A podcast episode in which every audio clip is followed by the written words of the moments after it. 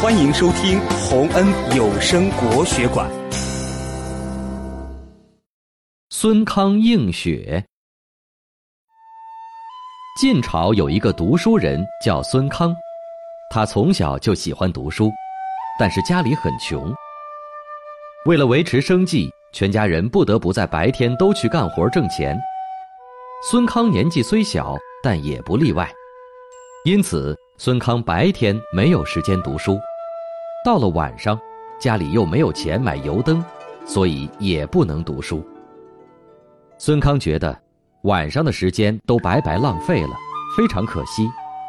特别到了冬天，黑夜更长了，他实在没有办法，只好白天挤出每一分钟的空闲来读书，晚上躺在床上默诵。虽然家里很穷，读书的条件也很差，但是孙康很有志气。立志要成为一个有学问的人，所以他一直在想办法，希望能有更多的时间读书。有一次，他尝试在月光下读书，但是光线太暗了，看了一会儿书，眼睛就特别累。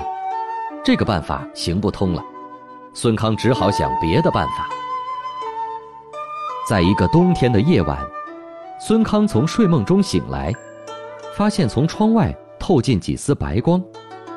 他开门一看，原来是下了一场大雪，屋顶白了，树上也白了，整个大地披上了一层银装，闪闪发光。孙康站在院子里欣赏银装素裹的雪后美景，忽然心中一动：雪光这么亮，是不是可以读书呢？想到这儿，他急急忙忙跑回屋里，拿出书来，对着雪地的反光一看。果然字迹清楚，比一盏昏黄的小油灯要亮堂得多呢。于是他感觉不到困了，立即穿好衣服，捧着书跑了出去。就这样，孙康不顾寒冷，坐在雪地上孜孜不倦地看起书来。手脚冻僵了，他就起身跑一跑，同时搓搓手指。此后，每逢有雪的晚上。孙康就不顾严寒，坐在雪地里读书，常常一直读到天亮。